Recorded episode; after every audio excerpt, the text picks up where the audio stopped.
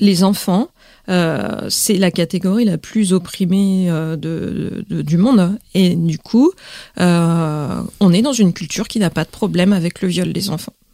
Donc, dans les conversations, si vous commencez à parler d'inceste ou de viol des enfants, ça va mouliner des bras pour dire tout ce qu'on ferait aux pédophiles. Jusqu'à ce que dans les faits, on constate qu'il y a beaucoup de permissivité. Jusqu'à ce que ça soit l'auteur qu'on aime bien, le tonton sympa, l'ami de la famille, le curé du village. Ben là, d'un coup, on a moins de problèmes.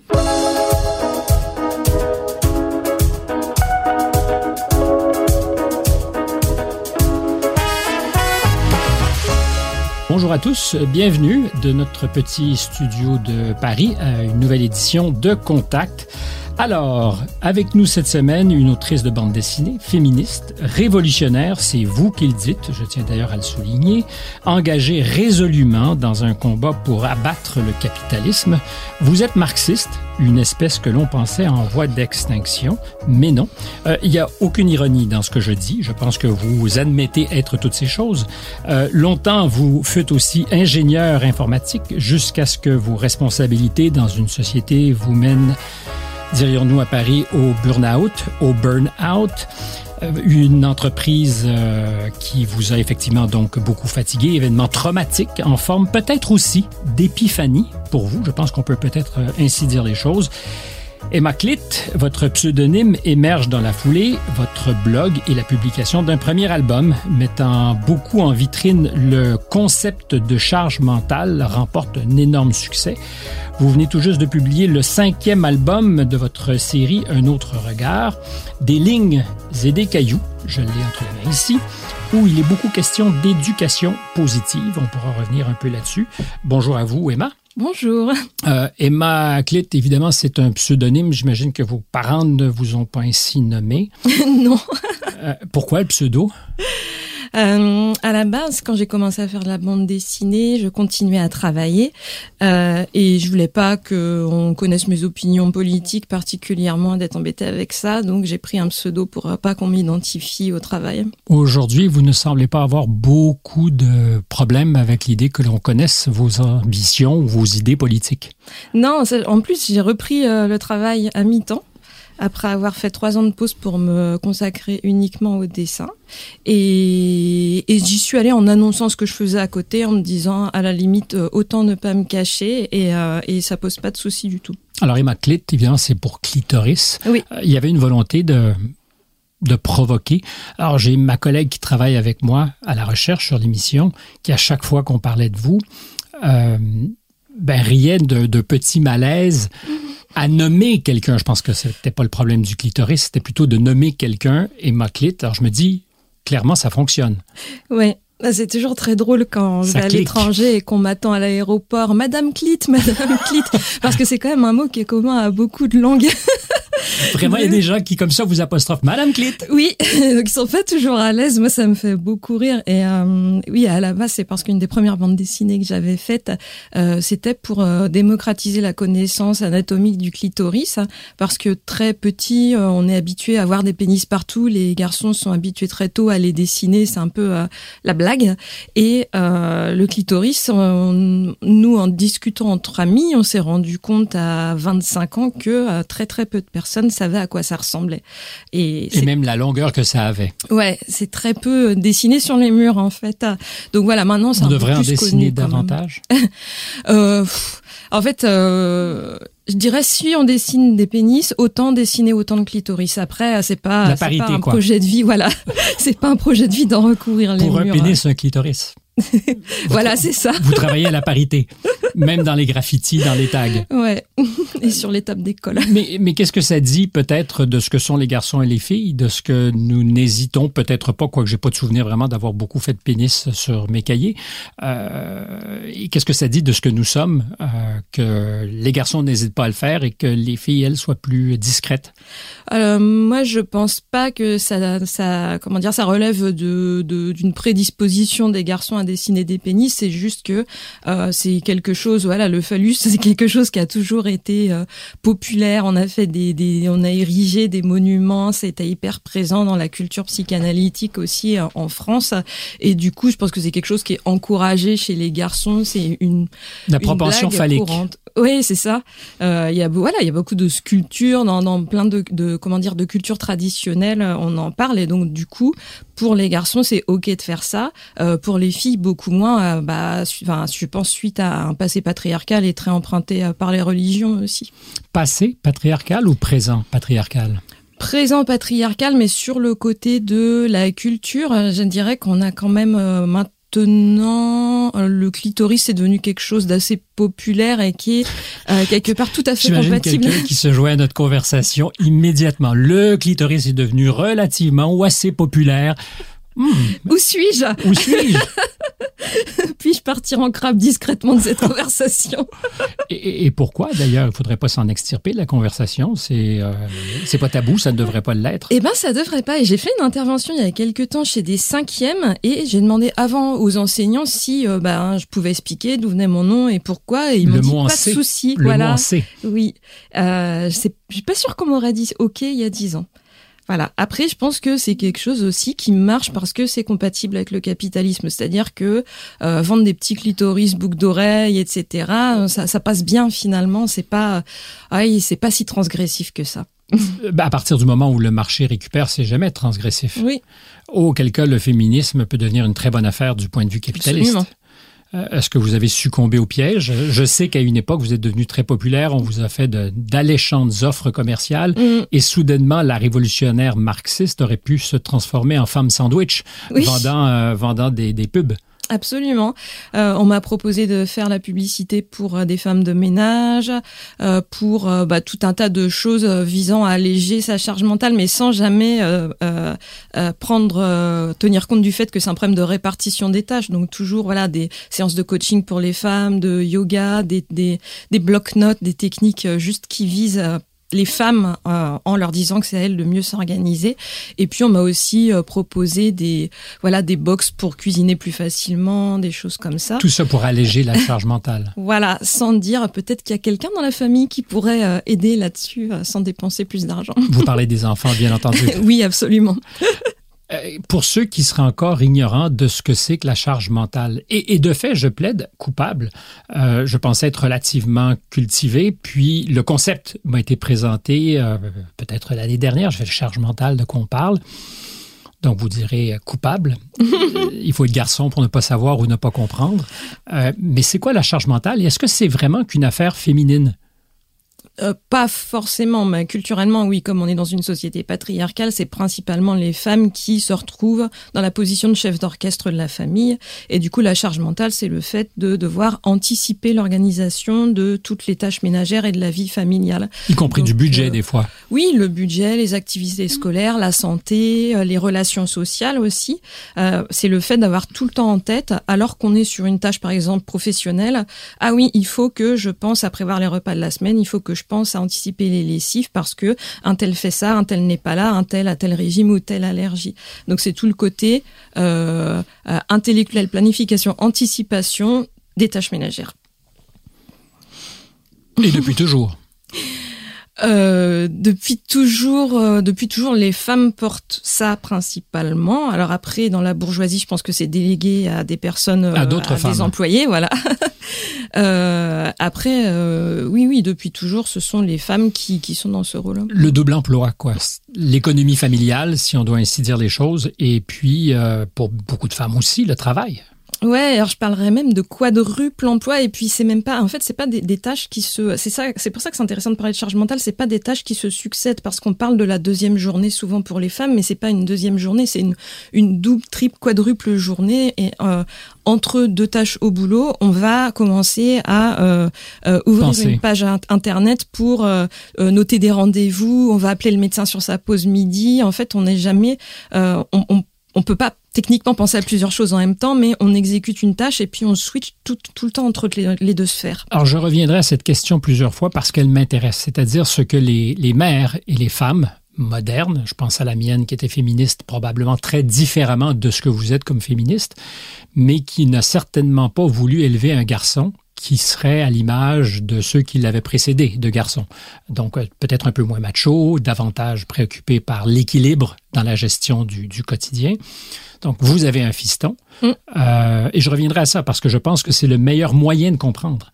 Euh, Croyez-vous qu'il d'abord comprend ce qu'est la charge mentale et qu'il sera dans 15 ans, 20 ans à la manœuvre aux côtés euh, ben, de celle qu'il aime si c'est un hétéro? Je n'en sais rien. Euh, en tout cas, j'essaye de faire mon maximum pour. Il faut voir après que c'est aussi une charge supplémentaire d'être féministe euh, parce qu'on a une dose de culpabilité si on n'arrive pas, si on n'atteint pas l'égalité. Euh, donc on peut vite avoir tendance à se flageller. Donc moi, je pars du point que je fais de mon mieux. Euh, en théorie, il a vraiment Mais c'est pas vrai. Vous partez pas de ce point puisque vous vous flagellez.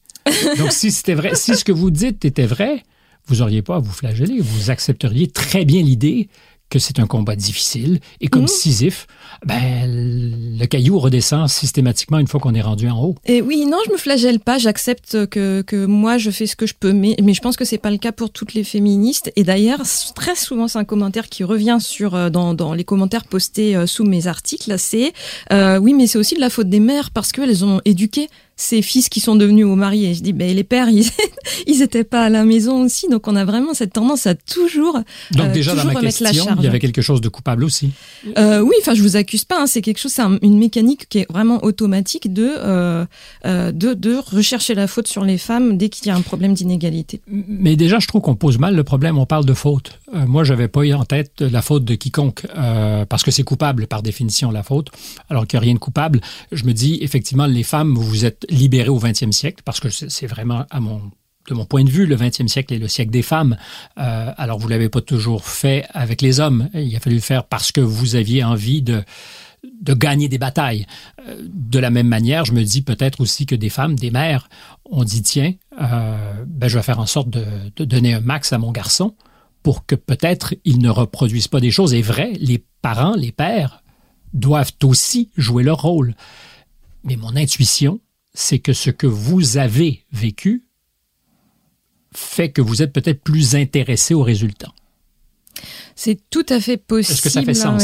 mais oui, oui, oui, ça fait sens. Euh, après, je pense que les enfants, on peut leur expliquer tout ce qu'on veut. Ce qui, ce qui les imprègne, c'est quand même les modèles. Donc déjà, il n'y a pas que les parents, il y a la littérature, il y a les enseignants, les adultes euh, qui, qui vont fréquenter, euh, les autres familles et les amis. Mais du coup, si le père ne prend pas sa part, on peut faire tout ce qu'on veut en tant que mère, mais un garçon, il va, il va quand même, euh, voilà, s'il s'identifie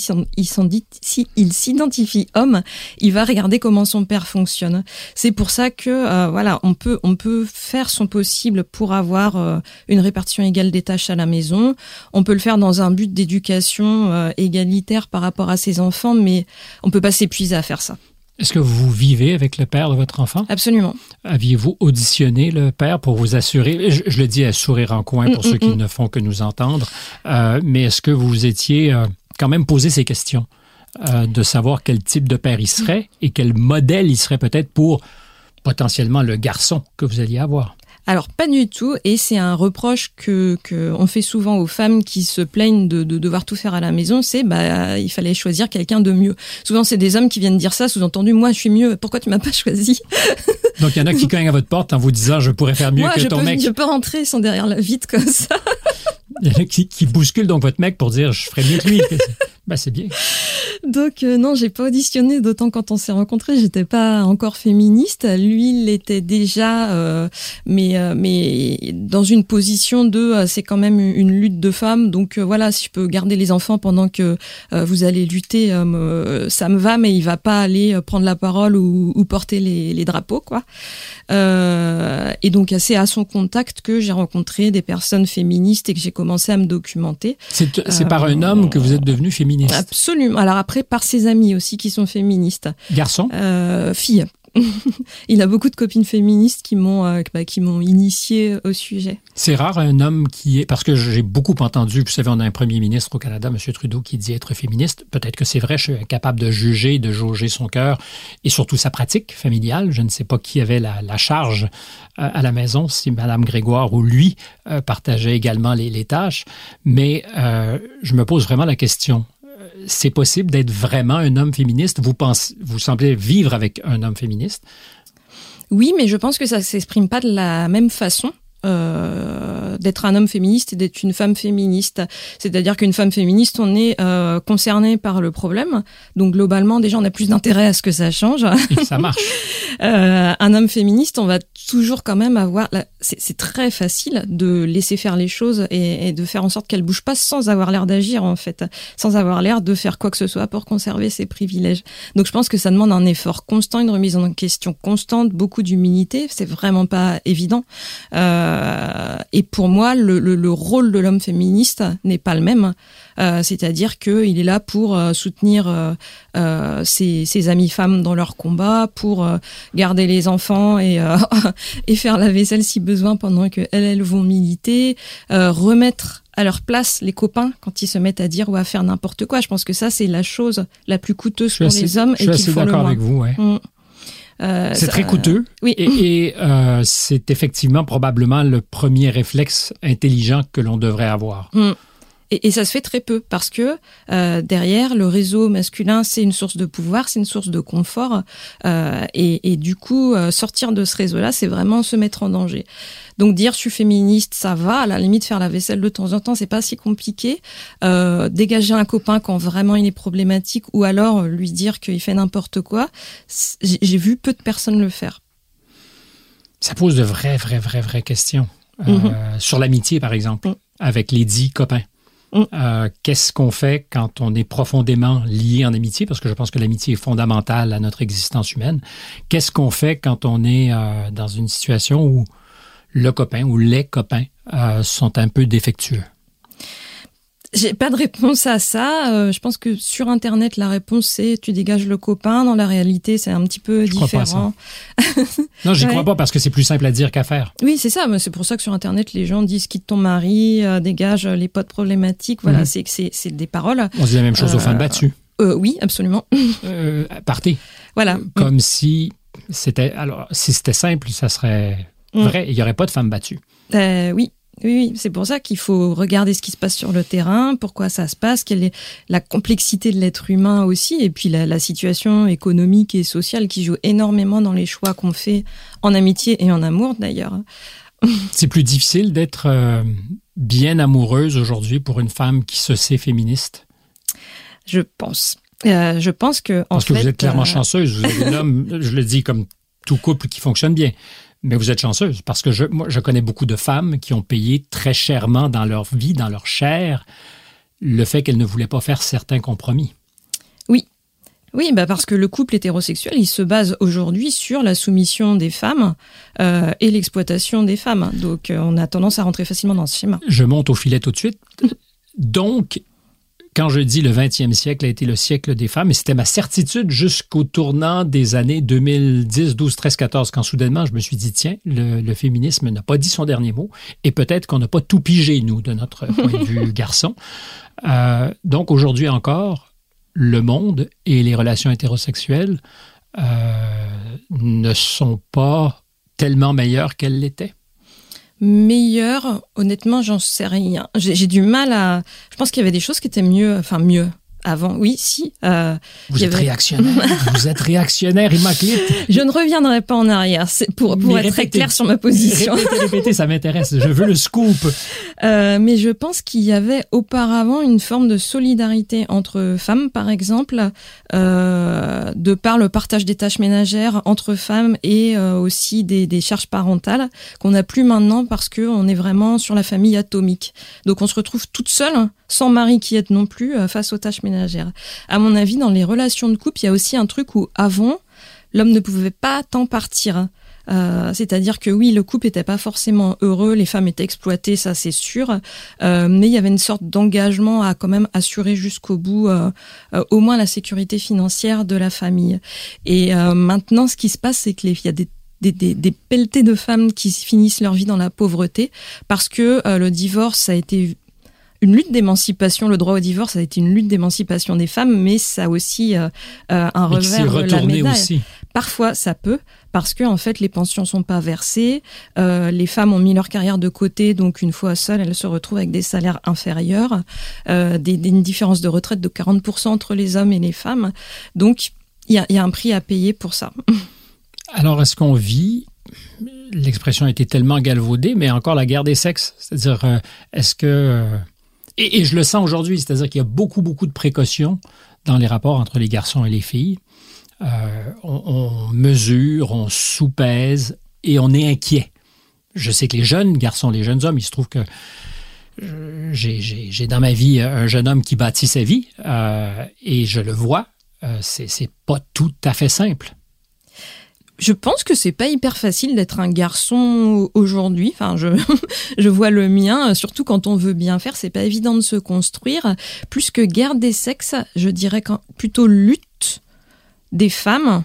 Euh, c'est pas une lutte contre l'autre, mais c'est quand même une lutte pour. Euh... Emma, quand on parle systématiquement justement de masculinité toxique, mm.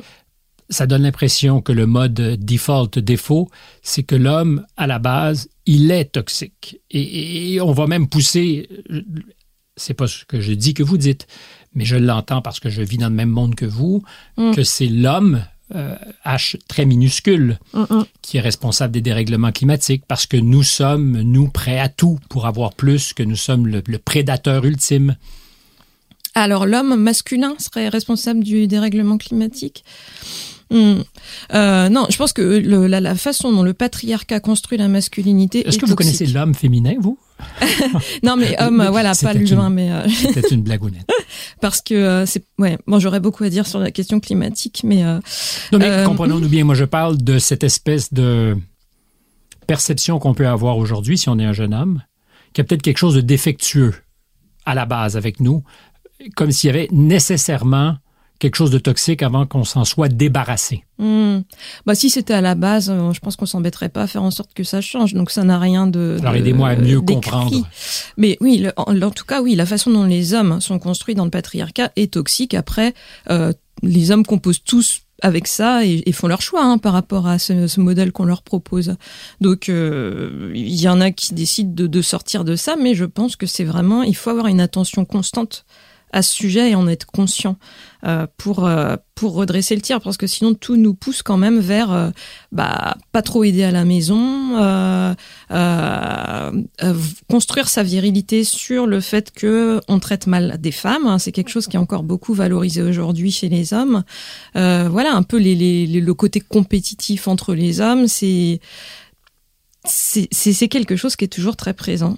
Et je pense que ça demande, euh, il faut le savoir, il faut en être conscient, il faut toujours faire attention. C'est un mot que vous venez tout juste d'employer, il m'intéresse, la virilité. Mmh. Euh, euh, est-ce qu'elle est coupable et est-ce que la virilité peut être très bien exprimée sans qu'elle soit agression ou sans qu'elle soit opposition? Ça dépend comment la définit, je pense. Ben alors aidez-moi. Quelle serait pour vous? Parce que je présume que vous voudrez que votre garçon, à sa manière, soit viril sans pour autant être prédateur. Euh, Bon, moi, ça m'est égal, hein, qu'il soit viril ou pas. Euh, mais je pense qu'effectivement, c'est difficile aujourd'hui pour un garçon de, encore aujourd'hui, oui, peut-être moins, mais de pas, de pas être viril. Alors après, si on dit être viril, ça serait euh, être musclé, non, mais je pense que ça sûr de soi. Ça se définit autrement qu'en dehors de la musculation. C'est, bah justement, en fait, ça dépend vraiment. Voilà, si c'est juste le côté euh, physiquement et dans son attitude être sûr de soi, euh, bon, euh, je, je, je pense pas que ce soit forcément un problème. Je pense pas que ça soit particulièrement euh, pour les hommes non plus d'ailleurs. D'accord avec vous. Maintenant, si ça implique de parler plus fort que les autres, les écraser, prendre plus de place, être un peu voilà dominant, je pense que oui, oui, c'est un souci. Problématique. Mmh. oui forcément dominer les autres, c'est. Mais c'est une question de genre ou c'est que nous sommes des petites choses euh, inquiètes, hommes et femmes, et qui aimons avoir le contrôle? Je non, c'est une question de de, de, euh, de, genre, mais aussi de, tempérament, oui. Euh, Donc le contrôle, la domination, c'est vraiment un truc masculin? Oui, je, oui, oui, ça c'est sûr que c'est vraiment, euh, ça fait partie de la construction masculine. C'est pas du tout encouragé chez les filles. Et si dans le monde de demain, il y avait, comme on le voit, de plus en plus de femmes dans des postes de pouvoir, qui fréquentent les conseils d'administration, qui deviennent ministres, premier ministre ou présidente, est-ce qu'il n'y aurait pas des, des chances que ce que vous dénoncez devienne finalement euh, très partagé, c'est-à-dire que il y a des mères qui soient capables d'émuler chez leurs filles ce genre d'attitude et qui veuillent l'emporter, qui veuillent dominer. Je pense que ça peut jouer un petit peu parce qu'on voit, en fait, oui, on, s'identifie à ce qu'on voit. Euh, ça va pas tout changer parce que, enfin, on a eu un, président noir aux États-Unis, ça n'a pas posé, ça n'a pas réglé le problème du racisme. Donc euh, non, parce qu'il n'y a pas, il y a pas que. Euh, et ça serait déjà un problème d'essentialiser euh, Obama à sa couleur de peau et de dire que parce qu'il est noir, ça va régler le problème du racisme. Bah, c'est la même chose que vous dites quand vous dites parce que c'est une femme, elle va régler le problème. Non, mais vous me dites justement, aujourd'hui, les hommes incarnent pour l'essentiel ce genre de comportement.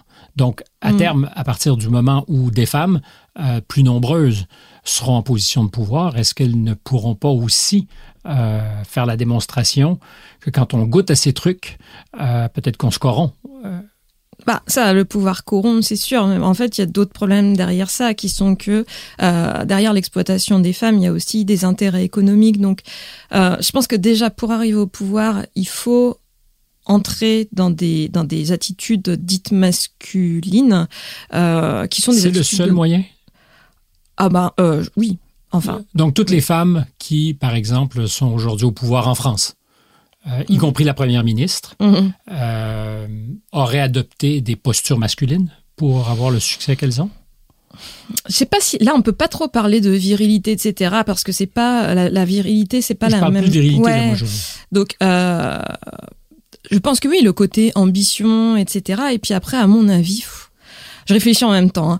Euh, c'est le propre d'une conversation. Ouais, je pense que le, le, plus important là-dedans, là, on sort de, du comportement et des attitudes. À mon avis, c'est plus une question de réseau.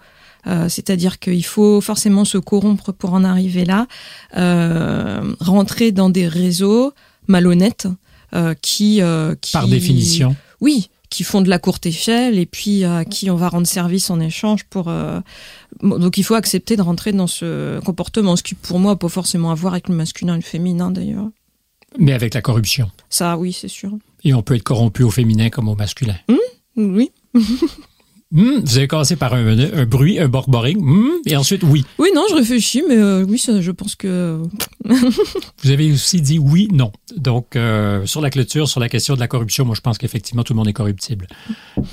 Oui, en fait, je pense qu'on sort de la question du genre quand on arrive à ces niveaux-là, le capitalisme et le, oui, le, le renvoi d'ascenseur prennent vraiment le dessus. Donc, la tentation politique pour vous jamais, sinon dans un monde peut-être davantage anarchique. Oui, pour moi, la politique, c'est pas euh, être au gouvernement. Donc, si on dit politique, c'est être représentant du peuple, pour moi, c'est non. Euh, par contre, euh, bah, s'intéresser à comment marche la société, diffuser ses idées, se battre, oui. Mais je suis avec vous. Tous ceux qui me disent que commence et se termine l'activité citoyenne en allant voter, je me dis c'est un peu court. si vous pensez que votre vote est le seul geste déterminant, on se trompe. On est euh, des politiques dans tous nos choix de vie. Oui, et surtout que le vote, ça a été mis en place pour euh, retirer le fusil de la main des gens et leur mettre un bulletin à la place. Donc, euh, Vous préférez le fusil alors? Alors, je n'y tiens pas particulièrement mais si c'est nécessaire pour sauver la planète et, euh, et euh, tout ce qui se passe avec les, les, les, millions de décès de migrants et, et, même tous les décès causés par des politiques économiques criminelles, euh, oui, je pense qu'à un moment, il faut euh, être prêt à, à se battre avec les armes. Oui. Alors, était à ce microphone quelqu'un que vous devez détester. Vous savez de qui je parle, M. Zemmour, Mhm. euh, qui a évidemment une position radicalement différente de la vôtre. Euh, Qu'est-ce qu'on fait avec ces gens? On, on doit les, les faire taire? Parce que je, je- on me posera la question. euh, La question se pose dans l'espace démocratique est-ce qu'il y a des voix qui devraient être entendues, d'autres pas? Parce qu'il se trouve que vous pensez à l'opposé. Donc, est-ce qu'il faut le faire taire? Et à partir de quand on prend les armes, Emma Clit Alors, je pense qu'il y a des choses euh, qui sont illégales. Et, je pense que la loi est pas toujours hyper euh, au point, mais là-dessus, l'incitation à la haine est illégale. Donc, à partir du moment où euh, Éric Zemmour incite à ah, tient des propos d'incitation à la haine, euh, effectivement, c'est illégal. Il a le droit de d'être poursuivi pour ça. Et je pense que c'est sage. euh, voilà, c'est sage de, de ne pas l'inviter s'il tient ce genre de propos.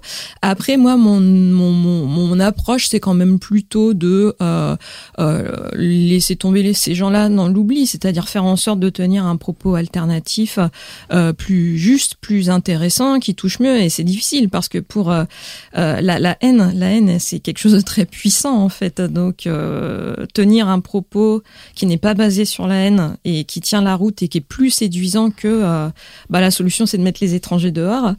Euh, ça demande du travail et je pense que ça dépend pas que de nous.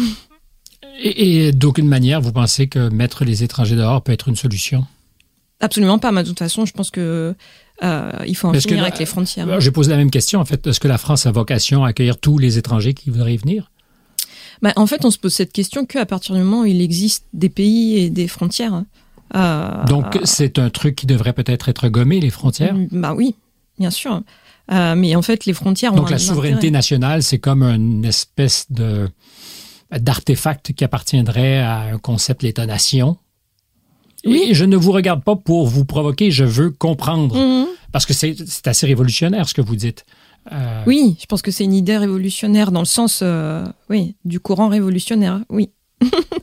en fait, euh, moi j'ai probablement beaucoup plus de points communs avec des gens qui sont pas français. Donc là, le, le, euh, la nationalité, c'est quelque chose qui n'a de sens que parce que c'est le fruit de conflits politiques et économiques qui bénéficient à une minorité de gens. Euh, les gouvernants qui sont les marionnettes de, de voilà de grandes familles bourgeoises et qui ont grand intérêt à ce que ces frontières et ce côté patriotique un peu euh, restent en tête des gens pour que euh, ils se retournent pas contre eux et qu'ils préfèrent euh, se, se chamailler les uns contre les autres mais entre euh, prolétaires.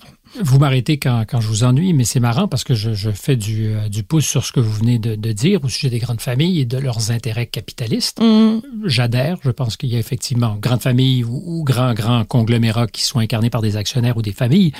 Euh, ils, ils veillent toujours à leurs intérêts, je le comprends. Et, et je suis aussi très soucieux de ce qu'aujourd'hui les rapports de classe semblent ne plus intéresser personne. Euh, Que la gauche, d'ailleurs, ne parle pas beaucoup de ces choses. Euh, ce qui me semble un peu coupable. Oui, Euh, c'est on- embêtant. On pourrait en parler, ben c'est plus qu'embêtant. mais mais euh, je reviens à cette idée. Euh, Aujourd'hui, ce sont souvent les, les groupes les plus puissants qui tacitement sont favorables au flot migratoire euh, semi-légal pour aller se chercher de la main-d'œuvre à bas prix. C'est vrai aux États-Unis, c'est vrai en France. Mm. Donc, d'une certaine manière, votre allié, ben, c'est le grand capital qui est favorable au flux migratoire. Sauf qu'ils ont intérêt à ce que ça soit illégal, c'est-à-dire qu'il faut que ces personnes arrivent dans une posture, elles sont prêtes à tout accepter. Ah, Ça leur permet de effectivement accepter de travailler pas cher et sans droit du travail, et ça permet de faire la pression sur les personnes qui ont euh, le, le- le permis de travail euh, en France, et du coup en disant bah si tu veux pas le faire, euh, moi j'ai des personnes qui arrivent derrière qui vont bien vouloir faire ce que je te demande.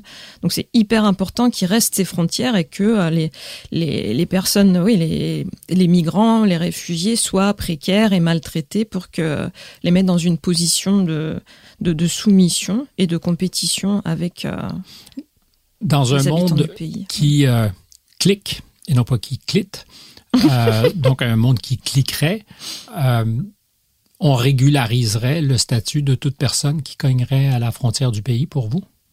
Pour moi, il n'y aurait pas de frontières, donc il n'y aurait pas de soucis.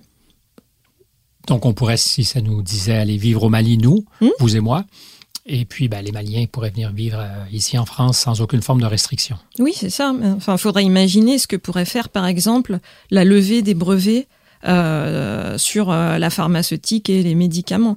Euh, humainement, on a tout à y gagner. Vraiment, je pense que c'est cette idée qu'il faut essayer de diffuser, qu'on a tout à gagner à considérer qu'on est, c'est un peu, j'allais dire cucu, mais tous des humains et, et, et, qui ont le même intérêt en fait. Nous, à notre niveau, les gens du commun. Oui, mm. notre bien-être. oui, notre. Je sais pas si on peut parler de bien-être parce que c'est un terme un peu pour le coup galvaudé, mais euh, notre... Si on parle de notre santé, si on parle de nos conditions de vie. C'est ça, euh, santé, euh, l'avenir, une planète qui, qui marche, un, un, confort de vie, voilà. Mm. Et, vous faites, vous, table rase de tout ce que pourrait signifier de, de convulsion l'effacement des, des, frontières, parce que je regarde chez vous, mais ailleurs et c'est pas le fait de, Zemmour ou de Trump, c'est-à-dire qu'il y a des populations qui se sentent menacées, qui, enfin, non seulement se sentent menacées, le sont, sont bousculées, euh, les choses vont très vite. Euh, si on se déplace dans le sud de la France, vous le savez comme moi, il y a des communautés qui ont des, villages, qui ont changé radicalement de face. Euh, alors, c'est peut-être pas la faute de ceux qui y sont, parce qu'ils ont choisi, eux, de, par tous les moyens de s'en tirer, mais ceux qui y étaient, se sentent très mal. Et ça engage par moments la violence. Mm, mm. Donc cette idée révolutionnaire d'on efface les frontières et tout le monde est chez lui partout où il va, ça vient avec nécessairement quelque chose qui ressemblera à des convulsions. Oui, je pense que c'est effectivement loin d'être un processus évident euh, qui mènerait à des conflits, mais pour moi tout ça s'accompagne de, euh, toute façon, l'ouverture des frontières n'aurait lieu que si on sortait du capitalisme. Donc on est très loin encore. Mais euh, en fait, ça peut aller très très vite, mais à mon avis, il faut que le mouvement vienne de partout. C'est ça qui est compliqué et que du coup. Ah, c'est le côté trotskiste, donc la révolution permanente. Oui, ma permanente, j'en sais rien, mais en tout cas, mais euh, on ne peut pas faire la révolution dans un pays. Il refusait l'idée stalinienne de faire, euh, de se contenter de la Russie. Oui. Et il disait, il faut qu'elle se fasse partout et en même temps. Oui, ça ne peut pas. Enfin, pour moi, c'est même pas une question de, morale, c'est que ça, ça, ne peut juste pas marcher de de, de, créer euh, le communisme au sens positif du terme dans son pays avec le reste du monde qui continue de fonctionner pareil. On, on se fait forcément écrabouiller puisque euh, aucun pays capitaliste n'a intérêt à ce qu'une société communiste fonctionne. Hein. Euh, ben, je vous dirais que si on accepte que la Chine est communiste, les États-Unis et l'ensemble de l'Occident se sont très bien arrangés avec l'idée que la Chine fonctionne. Euh, on leur a fait produire beaucoup de choses. On a importé de, de la déflation. On s'est acheté plein de trucs pour mm. pas, pas très cher. Euh, parce que la main-d'œuvre était abondante. Donc, ça, ça contre un peu ce que vous venez de me dire. Bah, c'est pour ça que je dis communisme au sens positif du terme. Alors, Donc, la Chine, c'est pas positif. Bah, c'est pas communiste. Enfin, pour moi, la Chine est capitaliste. Les gens travaillent comme des malades. Oui, totalitaire et capitaliste. ils sont, je, je vois vraiment pas ce qu'il y a de communiste euh, en Chine. Il y a un parti communiste qui est à la manette. Oui, qui se dit communiste. Mm. Parce que vous avez, dans l'histoire de l'humanité, vu une expérience communiste qui a réussi, parce qu'on pourrait dire la même chose de l'ex-Union soviétique. Oui. Euh, C'était calamiteux. Oui. Mm. Non, non, je pense que ça, on n'a pas d'exemple. On a une, une, communauté anarchiste de plusieurs millions de personnes qui a fonctionné en Espagne euh, en, en 1900 30, je crois, euh, et qui se sont fait écraser après euh, par euh, voilà. Donc c'est, je pense, que c'est des expériences dont il faut tirer des leçons. moi, je suis pas du tout sûre qu'on arrivera un jour à mettre ça en place. Par contre, je suis à peu près persuadée que c'est le seul moyen. Voilà. vous êtes idéaliste, on peut dire ça. Oui, idéaliste, oui. Bah, je refuse de vivre dans un monde qui brûle, si, si ça c'est être idéaliste. Et il brûle présentement?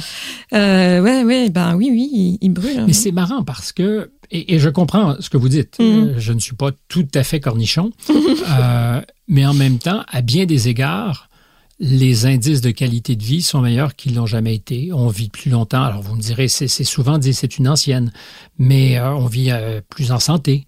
Euh, on, est, on vit plus richement aussi. Les gens sont beaucoup plus riches qu'ils l'étaient. Euh, jamais avons-nous avons eu autant de temps pour le loisir. Donc, il brûle. Mais est-ce que je voudrais retourner au Moyen Âge? Pas franchement. C'est vrai ça sur le loisir? Hein? Ben, on a pas mal de temps, oui, je pense qu'on consacre beaucoup de temps à nos loisirs. D'accord. Hein. Euh, oui, je pense qu'on pourrait beaucoup mieux faire déjà. C'est-à-dire que euh, la productivité, elle a, elle a, elle a été augmentée, de, je sais pas, depuis euh, le Moyen Âge.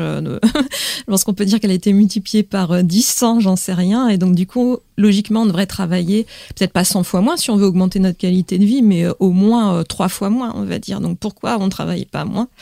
Euh, après, sur la qualité de vie, je sais pas. Moi, j'ai l'impression que les gens souffrent énormément, en fait, que euh, ils n'ont pas du tout envie de travailler jusqu'à 65, 70 ans et d'aller au boulot entre euh, deux chimios. La, la, durée de vie en bonne santé, c'est 60 ans, je crois. Donc voilà. on a aussi, bah, on est inquiet pour d'un point de vue climatique. on a aussi, vous aussi. êtes climato-anxieuse, vous? Je l'ai été plus trop maintenant. Euh, je l'ai été quand j'ai commencé à m'intéresser au sujet. Comme tout le monde, j'ai eu le truc de ah, c'est ça qui est en train de se passer. Il y a quelque chose qui cloche. Ouais. Et, et maintenant, je pense que voilà, je, je, me suis habituée en fait à la situation et j'essaye juste de faire ce que je peux. Euh, ouais. Vous comprenez les, les jeunes personnes qui disent je ne veux pas mettre au monde en raison de ce qu'est le monde dans lequel nous vivons. Parce que c'est un vieux discours, ça aussi. Depuis mm. toujours, il y a des parents qui disent, à l'époque de la menace atomique, je me mm. souviens très très bien, pourquoi enfanter quand une catastrophe nucléaire nous guette? Et je trouve que c'est terriblement triste, si on a envie d'avoir des enfants, que de se dire, je ne peux pas parce que, ben, ils vont cramer. Oui, oui, oui c'est triste. Euh, je les comprends très bien. C'est un choix politique? De ne pas faire d'enfant? Ouais. Politique, euh, c'est un, un, choix influencé par des opinions politiques, je pense. Après, est-ce que c'est un pouvoir politique d'arrêter de faire des enfants? Euh, Oui, bah, euh, D'ailleurs, au Japon, il y, avait une forme de grève des ventres hein, qui fait que les gouvernements sont obligés de se poser la question de comment on facilite la vie pour les femmes. Euh, qui ont des enfants. Donc euh, ça peut avoir une influence politique. Mais ce n'est pas que japonais, on fait ça un peu partout. Les, les Hongrois, que vous ne devez pas tellement aimer, mais ils ont une politique nataliste euh, parce que fondée sur autre chose, mm. euh, parce qu'ils veulent faire des Hongrois, euh, mm. des, des, des, Hongrois de, de, de souche, ouais. on comme ça. Euh, mais des politiques natalistes partout. Les Italiens ont intérêt à en faire. Au Québec, je vous dirais que c'est le même enjeu, mm. parce qu'on ne fait pas assez d'enfants. Mmh. Voilà, après, ça dépend ce qu'on fait de la politique, Nathalie. Si on interdit l'avortement, qu'on rend difficile la contraception, qu'on on, on voilà freine la carrière des voilà femmes. Une politique nataliste dynamique. Voilà, euh, et sinon, euh, il y a la possibilité de mettre plein de moyens de garde, de faire, de faire en sorte que ça soit plus facile d'avoir des enfants. Mmh. Quand on a commencé l'entretien, euh, j'ai découvert que vous disiez avoir choisi le pseudo parce que vous ne vouliez pas partager vos opinions politiques, euh, et surtout parce que certaines étaient récentes, comme le féminisme dans votre vie récent. Euh, si on avait euh, à jouer avec l'éternelle citation de Simone de Beauvoir, si on avait à la paraphraser, on ne naît pas féministe, on le devient. Mm -hmm. Oui, ça c'est une certitude. En fait, on peut même euh, complètement subir le sexisme toute sa vie et ne pas devenir féministe si on n'a pas eu la chance de d'accéder à, cette pensée en fait. Moi, j'ai eu la chance d'avoir des gens sur mon chemin qui m'ont voilà, qui m'ont ouverte à, aux idées féministes, mais je pense qu'on peut faire toute sa vie sans que ça arrive. Et le modèle familial chez vous? Euh, dans ma famille à moi ou oui. mes parents? Euh... Vos parents, vos parents, vos parents, en fait. Puisque vous n'étiez pas féministe avant peut-être l'âge de 30 ans. Ouais. Donc, c'est des discussions que vous aviez pas à la maison. Alors, euh, je dirais euh, mitigé, c'est-à-dire que j'avais, par exemple, euh, ma maman travaillait énormément mais elle faisait en plus euh, tout le ménage. J'ai pas été élevée vraiment comme une fille, par exemple, j'ai pas eu de, de robe, de poupée, de choses comme ça, donc j'ai plus été. Euh, on m'a encouragé à faire des sciences, euh, à, à, faire plutôt de la construction, des, à lire beaucoup, voilà ce genre. C'était un choix donc orienté de vos parents. Euh, C'était un choix euh, conscient, féministe. De pas genrer euh, oui, le parcours. Tout à fait, voilà. et, et d'ailleurs, moi j'ai un prénom qui marche aussi pour les garçons et ma sœur aussi. et votre prénom étant Emmanuel. Donc le MA quand même est fondé. Voilà. Et le patronyme, vous l'avez déjà partagé ou c'est un secret absolu? Euh, euh, Non, je ne partage pas. Pour des raisons de sécurité au sens où vous avez été souvent euh, la cible d'attaque. C'est ça, parce que j'ai pas mal l'extrême droite sur le dos et puis euh, des, des, des, artistes aussi. Euh, je sais pas si vous avez passé les histoires. Ouais, c'est ça, qui euh, qui ont proféré des menaces. Donc. En fait, dans cette histoire, on peut le nommer. C'est un BDiste connu, hmm. donc qui s'appelle Bastien Vivès. Moi, je me suis très mal arrangé avec la conclusion. C'est-à-dire que d'abord, je soupçonnais pas qu'il avait menacé, ce qui est mm. pas très, très sympathique, euh, qu'il vous avait fait des menaces mm. euh, en amont de ce qui s'est passé à Angoulême. Mm. Euh, c'est con, disons-le. mais à partir du moment où l'artiste s'est vu interdire d'exposer à Angoulême, alors qu'Angoulême s'est battu quand même longtemps, hein, bec et ongle, pour dire que l'exposition aurait lieu. J'ai été, je ne sais pas, détrompez-moi, choqué parce que tout ce qui touche à la liberté d'expression vient me chatouiller beaucoup. Mm. Euh, et je me rappelle du patron d'Angoulême qui disait, euh, quelle était son expression, ça sera une défaite philosophique, je pense, s'il fallait qu'on capitule euh, devant la menace, parce qu'il y avait eu des menaces de, mm. boycotter, il y avait eu une, pétition, je pense, mm. assez généreusement garnie. Donc, excusez, c'est beaucoup de mots pour dire je comprends mieux ce qui s'est passé, mais la conclusion, je ne l'ai pas aimée. C'est-à-dire qu'on interdise euh, d'exposition à un artiste. Hmm. Ça ne me gêne pas. Euh, en fait, il y a dans les faits, euh, il y a des tonnes de gens qui sont interdits d'exposition parce que c'est des femmes, parce que elles sont pas blanches, parce qu'elles font pas partie de familles bourgeoises, et donc du coup c'est pas la c'est en amont que ça se fait. Voilà, c'est pas la représentation de la censure qu'on se ferait, mais en fait, le patriarcat euh, et le, racisme et le classisme censurent de façon massive des mhm. quantités d'artistes. Sans qu'on le sache jamais. Voilà. Euh, Vivès, comme beaucoup d'artistes, il est, en fait, c'est, en plus, ils sont, ils sont, ils sont un peu nuls, les, les gens qui font ces expos, parce que, désolé pour eux, hein, mais euh, ils ont, j'ai l'impression qu'ils n'ont pas d'inspiration, ils vont jamais faire l'effort d'aller chercher des artistes, et je parle pas de moi, parce que j'ai pas envie d'être exposée, je dessine pas assez bien, mais il y a des tas d'artistes qui sont euh, euh, incroyables et qu'on n'a jamais vu nulle part juste parce qu'ils sont pas dans ces réseaux. Donc en fait, les questions, elles se seraient même pas posées si les, les gens avaient un peu de, de euh, je sais pas, d'intérêt pour leur matière et puis aussi de, de, conscience politique parce que euh, moi, j'ai pas lu en entier ces livres, mais j'ai vu passer des extraits. Euh, enfin, à, quel moment euh, on a envie de d'exposer quelqu'un qui, qui, qui met en scène de, de la pédocriminalité. J'ai du mal à la pédopornographie, j'ai du mal à comprendre. Ah si, en fait, je dis j'ai du mal à comprendre, mais c'est un peu un acte parce que je comprends très bien pourquoi. Qui, euh... euh, mais mais voilà, si si on n'était pas dans des vous pensez qu'on est très permissif justement sur les questions de, de pédophilie? Oui, en fait, les enfants euh, c'est la catégorie la plus opprimée euh, de, du monde. Et du coup, euh, on est dans une culture qui n'a pas de problème avec le viol des enfants.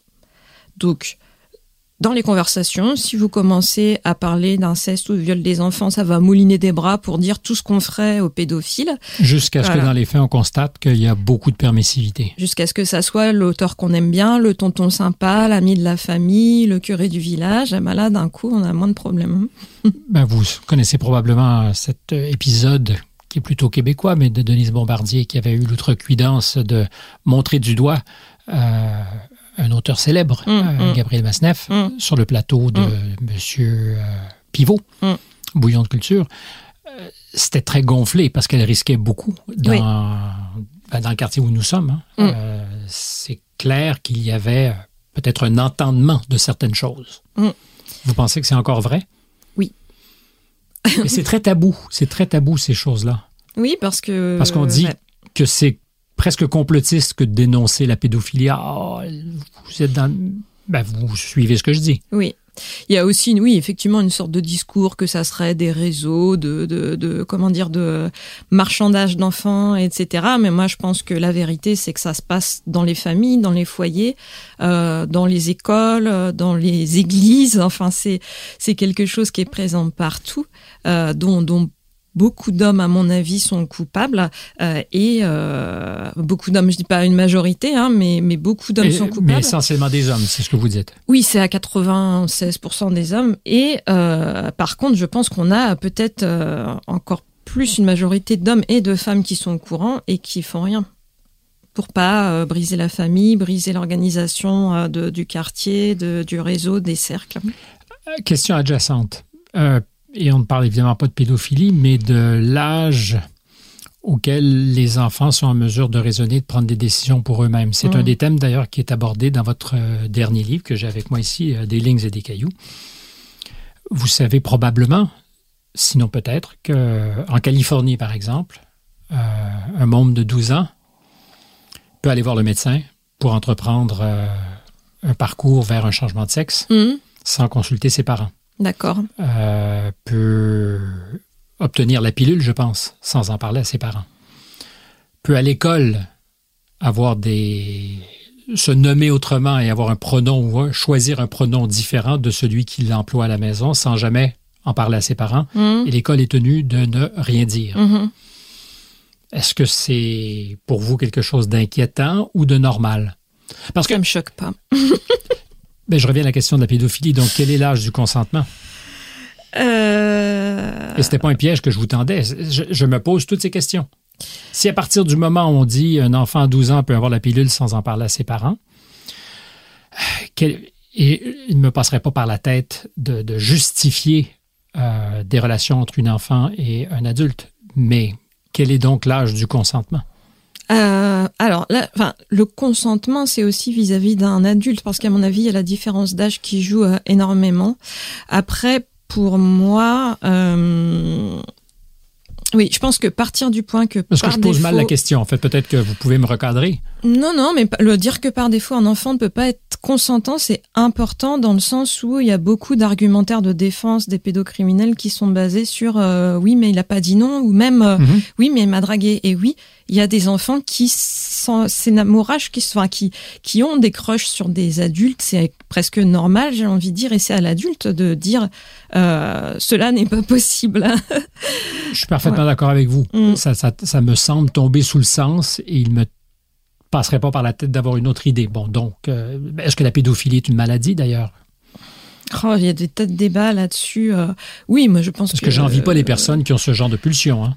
Oui, après, euh, de, de, ce que les recherches donnent, c'est quand même que c'est même pas une orientation sexuelle, mais plus un, un viol d'opportunité. C'est-à-dire que les hommes qui font ça admettent l'avoir fait parce que c'est moins cher qu'une prostituée euh, et que euh, c'est plus facile en fait que l'enfant, c'est plus facile à manipuler, qu'il est dans le coin. Euh, voilà, c'est aussi cynique que ça. Mais je reviens à la question que je vous posais à partir du moment où on donne beaucoup de, de droits à de jeunes personnes et qu'on se pose même la question de ce que la majorité devrait être à 18 ans. C'est une des questions que vous posez vous-même dans le mm. livre, parce que à 17 ans et 363 jours, on est moins habile à décider pour soi que deux jours plus tard quand mm. on a 18. Euh, aux États-Unis, on ne peut pas boire avant l'âge de 21 ans, ce qui ne les empêche évidemment pas de boire avant. euh, mais on ouvre la porte à toutes sortes de, questions. Mm. Aux États-Unis, il y a cette expression, hein, le, grooming des enfants mm. euh, pour, les, pour les, pédophiles, cette idée donc on peut créer les circonstances qui font que bah, finalement tout est négociable. Mm, mais c'est vraiment une des questions auxquelles je suis arrivée quand j'ai fait la troisième histoire, euh, parce que je, je, je, suis tombée sur des réseaux d'éducation positive qui poussaient le raisonnement euh, jusqu'à l'absurde et de façon peu nuancée, en fait, mécanique. Euh, deux, il n'y a aucune différence entre l'enfant et l'adulte, et donc c'est un peu ce que j'essaye de dire, c'est que si l'enfant est dépendant de l'adulte pour survivre, donc euh, il y a une différence, et la réponse n'est pas forcément euh, binaire. À mon avis, une montée de liberté des enfants ne peut que s'accompagner euh, d'une montée en responsabilité des adultes. Il faut que ça se fasse avec. Euh, on peut pas dire euh, aujourd'hui un enfant peut faire ce qu'il veut. Il faut que ça, ça c'est un processus. Euh, il faut que les enfants soient, comment dire, euh, autonomisés, qu'ils aient les clés de leur autonomie. Enfin là, aujourd'hui, dans une la société où on est, où ils n'ont absolument aucun droit, du jour au lendemain les lâcher dans la nature, ça me paraît être extrêmement dangereux. Et une des raisons pour lesquelles je pense que si il y a une différence fondamentale entre les enfants et les adultes, c'est celle de la sexualité. Euh, parce que j'ai vu des gens dire dans ces réseaux d'éducation positive que euh, c'était ok qu'un enfant euh, s'intéresse à des pratiques sexuelles d'adultes. Et là, euh, moi, je ne suis pas d'accord. Ben, on fait du grooming, c'est-à-dire qu'on on prépare le terreau sur lequel il sera possible de dire, bah, tout se vaut. Oui, ou même les laisser baigner dans une culture sexuelle ou pornographique qui est celle des adultes, et même entre eux. Euh, faire ces expériences, je pense que c'est pas euh, c'est pas ok en fait. C'est que la sexualité adulte est ce qu'elle est, mais elle bah, s'apprend. donc il faut protéger les enfants de la pornographie? Euh, sur la pornographie, en tout cas, oui, je pense que consciemment dire que c'est ok s'ils accèdent à de la pornographie et même pour les adultes on aurait plein de choses à dire dessus même si je suis pas euh, forcément anti pornographie euh, oui je pense que c'est pas euh, c'est pas porte ouverte et je dis pas ça d'un côté moral ou conservateur c'est plus la sexualité c'est quelque chose qui s'apprend et dont il faut parler et qui s'apprend progressivement en fait mais alors comment on fait en sorte par exemple dans une perspective californienne de dire ben oui, tu peux aller chercher la pilule à 12 ans sans que tes parents soient jamais prévenus, mais on devrait te mettre en garde contre des images pornographiques? Oui, c'est pas incompatible en fait. Mais c'est très conséquent que d'avoir le droit à 12 ans de, prendre la pilule ou euh, plus encore de jouer avec sa biologie parce qu'on estime qu'on n'est pas une petite fille et plutôt un garçon ou inversement et d'entreprendre euh, cette démarche sans même en parler à ses parents. C'est, entre, entre vous et moi, euh, je préférais peut-être que mes enfants soient exposés à de la pornographie que de savoir qu'ils ont entrepris une thérapie à 12 ans sans que je sois moi dans le coup. Alors, euh, les, les, hormones qu'on prend, c'est des, des, bloqueurs hormonaux, hein, si c'est ça vous parlez. C'est réversif. Une grossesse à 12 ans, c'est compliqué. Mais je vous parlais d'image pornographique, hein, je ne parlais pas de, de la bah, pilule. Vous me parlez de prendre la pilule. Ou de, Aussi. Voilà, ouais. Donc prendre la pilule à 12 ans, euh, oui, c'est bien d'avoir une... Les bloqueurs d'hormones, c'est euh, réversible, oui et non. C'est-à-dire qu'on découvre qu'il y a des effets et des dommages réels, surtout quand on commence très jeune et euh, que plusieurs années après, peut-être on change d'idée. Et c'est le premier chemin vers aussi la, la chirurgie. Mmh c'est un, honnêtement, le, enfin, du coup, euh, l'impact des hormones, c'est un sujet que je maîtrise pas très bien. Donc, euh, moi, ma position là-dessus, c'est que un, un enfant trans, euh, si on le force dans le genre dans lequel il se reconnaît pas, euh, il va avoir un risque très élevé de suicide, de, de euh, et puis hum, Ouais, là, c'est un enfant qui va mal, hein. donc euh, je pense qu'il faut essayer de trouver des solutions intelligentes à ça. Après, euh, changement de prénom, pour moi, ça a aucun impact absolu. Enfin, s'il veut changer de prénom, c'est pas un problème.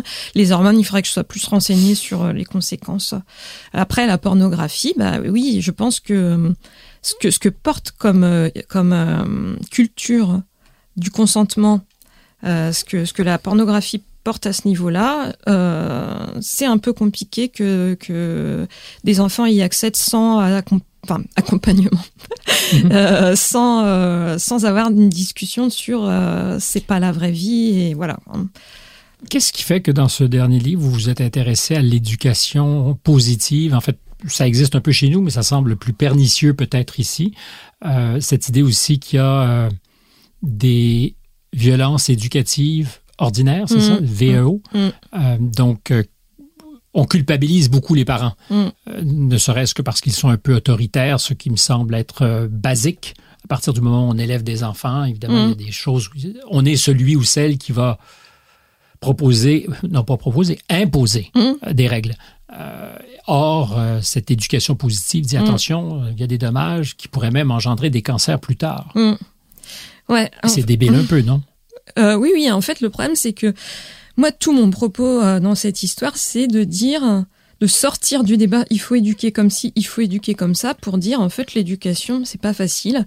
À partir du moment où euh, voilà, il y a des violences qui sont reconnues, dont les effets sont reconnus. À partir du moment où on pratique pas ces violences, tout est ok. Hein, il y a suffisamment de choses qui vont poser des problèmes aux enfants dans le monde. Je pense qu'à partir du moment où on fait de notre mieux, que l'enfant sait qu'on l'aime, euh, il faut arrêter de, se flageller et essayer de pas tomber euh, dans, dans ces travers. Euh, je pense que c'est beaucoup plus sous contrôle à l'étranger qu'en France. Mais en France, il y a deux côtés complètement caricaturaux qui sont certains psychanalystes qui considèrent que l'enfant est un, un, petit animal sauvage euh, adressé euh, et que euh, et que voilà, il, il, faut, c'est ok sinon qu'on lui colle des baffes pour ça d'ailleurs. Hein. Et puis de l'autre côté, il y a euh, le courant qui considère que l'enfant est naturellement bon. et que c'est l'adulte qui le rend mauvais. Ce serait une vision rousseauiste du monde. Oui, bah, enfin moi à laquelle j'ai une réponse, hein, enfin ce est naturellement rien, hein. euh, et, du coup qui considère qu'il faut intervenir le moins possible dans son dans, dans, son éducation, euh, tout en, met, en restant à côté pour faire en sorte qu'il reste en vie et qu'il se blesse pas, etc. Donc c'est euh, quand même une position qui est épuisante et qui, qui ignore complètement le fait que, mais si en fait déjà l'éducation c'est quand même important de, de et, et le rythme de vie qu'on a euh, fait que on est obligé d'être autoritaire par moment et d'imposer des choses, à moins d'avoir arrêté de travailler et d'avoir vraiment des tonnes de temps devant soi. Mais il y a des moments, on est obligé de lui enfiler ses chaussures, même s'il veut pas, de le prendre sous le ben, bras pour le mettre dans l'école. Vous avez quel âge il a votre fils aujourd'hui? 12 ans. Il vous parle un peu de la manière avec laquelle vous faites les choses? Il me, pardon. Il vous parle de la manière avec laquelle vous faites les choses ou euh, oui. est-ce qu'il discute avec vous? Est-ce qu'il conteste par moment même? Il conteste beaucoup. Ben, c'est bon signe. Oui, enfin, en tout cas, je fais avec. Euh, il conteste beaucoup. Euh, on, on, est quand même à peu près sûr qu'on a fait globalement ce qu'il fallait avec nos défauts et nos qualités. Ça sera de toute façon le psychanalyste dans 20 ans qui fera de bonnes affaires en écoutant ces histoires d'enfance. Alors là, la psychanalyse, j'aurai encore beaucoup de choses à dire dessus. Je serais aussi probablement euh, très intéressé parce que mais ça serait une porte qu'on se gardera ou ça sera une porte qu'on se gardera pour une autre fois. Euh, c'est pas une blague, c'est pas non plus, euh, ça fait deux fois que je le dis, euh, un piège, mais je réalise que je vous ai pas posé la question quand on parlait de, de frontières ouvertes et, et de, ben, de cette contradiction entre le féminisme, j'imagine, que vous incarnez, et euh, une présence à vos côtés dans la société française, mais ailleurs dans le monde, d'un monde euh, plus musulman, disons, où la femme, en tout cas, euh, a eux de décider entre eux, peut-être, vous me direz, mais où la femme ne donne pas l'impression d'avoir toujours les coups des franches. et on se retrouve dans cette espèce de paradoxe horrible où on se bat pour les Iraniennes qui veulent enlever le voile et on dit qu'ici, ben, il faut laisser aux femmes le soin de décider pour elles-mêmes. Donc, est-ce qu'il y a pour le féminisme moderne, et je présume laïque, une contradiction lourde?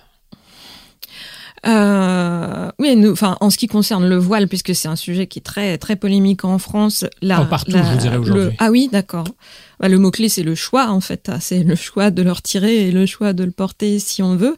Après que les religions, tout autant qu'elles sont, soient porteuses de, euh, de, de, de pensées conservatrices, euh, sur tous les sujets de, un peu euh, de lutte sociale, c'est pas un mystère. Hein. Donc l'islam comme la religion catholique, euh, voilà, c'est pas. Mais elle est battue en brèche la religion catholique chez nous. Je pense qu'on l'a. Enfin, nous, on est sortis de nos églises. Je parle pour le, Canada français, le Québec. En France, ça me donne l'impression que l'Église catholique a plus tellement la main mise sur beaucoup de choses. Or, euh, nos voisins, euh, qui sont de confession musulmane, enfin, qui sont, euh, eux, peut-être plus euh, présents dans les mosquées, ont une vision de la religion très différente. Oui, oui, c'est tout à fait possible. Après, oh, c'est pas possible, c'est certain. En fait, pour moi, euh, pour moi, il y a en France, en tout cas, on a plus de problèmes avec la religion catholique qu'avec la religion musulmane parce que c'est les catholiques qui manifestent contre le mariage pour tous, c'est eux qui manifestent contre l'avortement. Euh, voilà, ils portent Mais encore. Vous êtes à l'aise euh, avec le sort qui est fait aux femmes dans la communauté musulmane? Euh, Non, tout ce qui est oppression, non je suis jamais à l'aise avec une oppression. Après, je pense que il faut pas euh, il faut toujours se méfier du c'est mieux chez nous. Parce qu'il y a des femmes, là-bas déjà, il y a des féministes musulmanes. J'ai lu beaucoup de bouquins euh, écrits par elles. Et euh, il y a un peu aussi en France des hommes qui disent il faut retirer le voile parce qu'on veut pouvoir regarder vos corps. Donc il faut vraiment faire attention. Euh, il y en a plein dans les journaux. Pour voir le corps des femmes musulmanes Parce que... Oui, mais oui, qui disent ah ben on voit pas vos formes. Moi, je, quand je vois une femme dans le métro, j'ai envie de, de pouvoir profiter de ses formes. Vraiment ah oui, absolument. Un journaliste de Libé notamment. Euh. Ça me semble marginal, enfin, et, tant pis pour mm. lui. Mais le, principe euh, profond et premier est plus embêtant, euh, celui de la soumission. Allez, oui, alors pas que. En fait, je suis pas du tout en train de défendre le voile parce que moi, la, la religion, c'est vraiment pas mon truc. Mais le en fait, comme on a tout le temps un discours de euh, le voile, de, de projecteur mis sur le voile et du fait que c'est une oppression, je suis toujours un peu obligée de. Euh, je discute avec beaucoup de, de femmes. Alors qui habite en France, hein, mhm. euh, qui souhaite le porter. J'ai une collègue qui s'est battue pour pouvoir le porter au travail.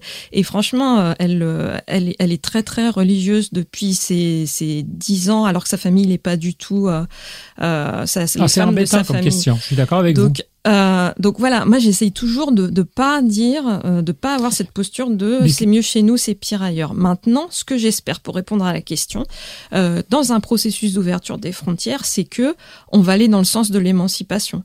Donc si bah, si on arrive à ouvrir les frontières, on sera forcément dans cette dynamique. Et, c'est peut-être une réduction très caricaturale, mais puisqu'on parlait du patriarcat et, de la, chape de plomb du patriarcat, mm. euh, je pense que la plupart de ceux qui nous écoutent s'entendront pour dire que le monde musulman, en termes de modèle patriarcal, est assez lourd.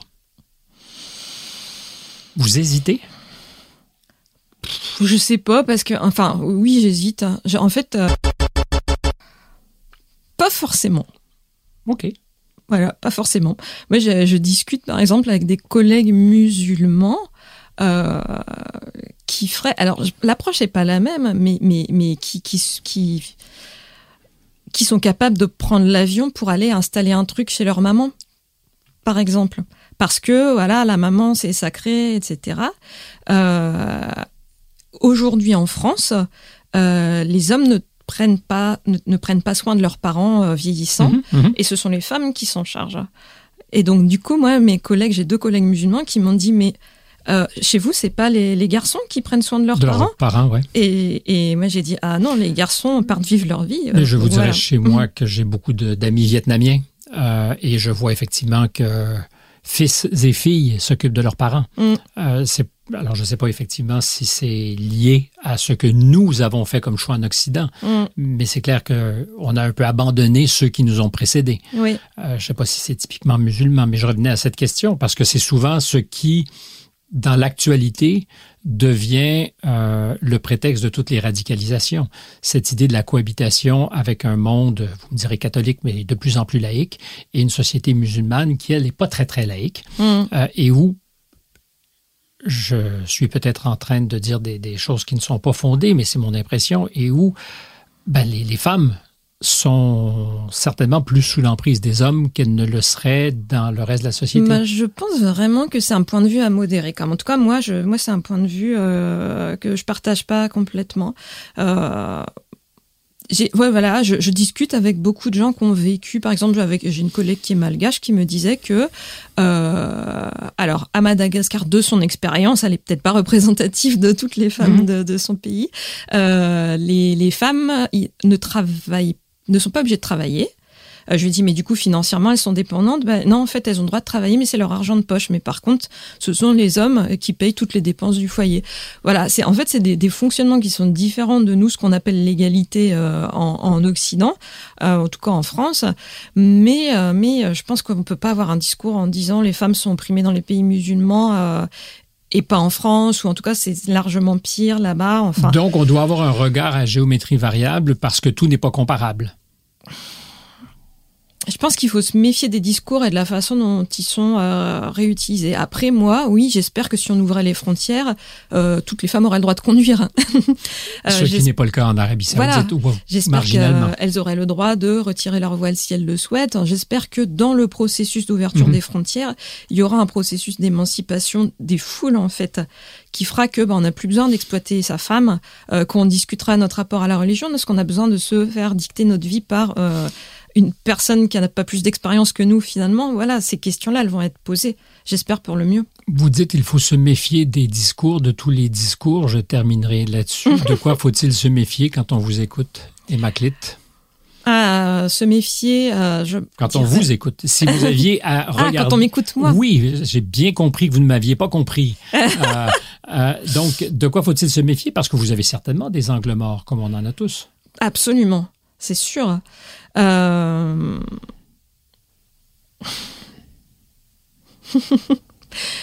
Quelque chose qu'il faut savoir, que j'assume, mais c'est que je ne donne pas euh, la parole au point de vue opposé dans euh, mes, mes productions. Donc, si on va avoir accès au point de vue opposé, en général, vivre dans le monde actuel suffit, mais on peut aussi aller écouter les gens que je critique ou aller lire ce qu'ils écrivent. Par exemple, Elisabeth Badinter, si on parle de féminisme. Euh, bah, en plus, elle n'a pas fait que des trucs euh, nuls. Hein. Moi, j'ai bien aimé son bouquin Le conflit. Euh... Elle n'a pas fait que des trucs nuls. Je vous trouve très arrogante. C'est vrai? Ben un peu oh, quand ouais, même. mais non? elle aussi, ça va. Elle aussi l'est? Ouais. Bah oui, oui. Euh, elle, pour le coup, elle dit aux femmes ce qu'elles doivent faire de leur vie. Voilà, moi, je pense pas que ça soit mon cas. Euh, mais oui, sur le voile et sur, euh, bah oui, je pense qu'on l'a perdu depuis un moment. Bah, elle est partie très, très à droite. Mais donc, vous pensez pas qu'il est utile, quand vous faites votre production, de partager l'espace avec des points de vue qui sont pas les vôtres. Mais c'est tout à fait légitime puisque mm. c'est votre expression et mm. votre pensée. Oui, mais on, on, me le dit souvent que je donne pas accès au point de vue opposé et je le fais pas parce que c'est le point de vue qui est en général omniprésent que je suis en train de combattre, donc il est déjà présent dans, dans tous les esprits. Mais tout, alors là vraiment, je pense que c'est votre angle mort. Mmh. Tous ceux qui euh, incarnent une pensée, sinon une idéologie, sont convaincus que le discours dominant est contre eux. Oui. Euh, Éric Zemmour est convaincu, euh, comme l'extrême droite, appelons-la comme ça, ou la droite, euh, être battu en brèche sur toutes les tribunes et que les médias ne leur donnent aucun, aucun temps de parole. Oui, après, euh, moi j'ai les, les stats quand même de mon côté. C'est-à-dire qu'on le sait, c'est chiffré, que les femmes sont moins invitées euh, dans les médias. Alors les personnes non blanches, c'est encore pire. Euh, donc voilà, on a des chiffres pour appuyer. Après, il y a une petite expérience qui est très rigolote qui avait été faite, c'est que on avait remarqué qu'à l'école, les profs donnaient plus souvent la parole aux garçons en classe que aux filles. Et euh, une fois conscient de ça, ils ont dit, ben, on va donner la parole autant aux uns qu'aux autres. Les garçons se sont plaints d'être discriminés.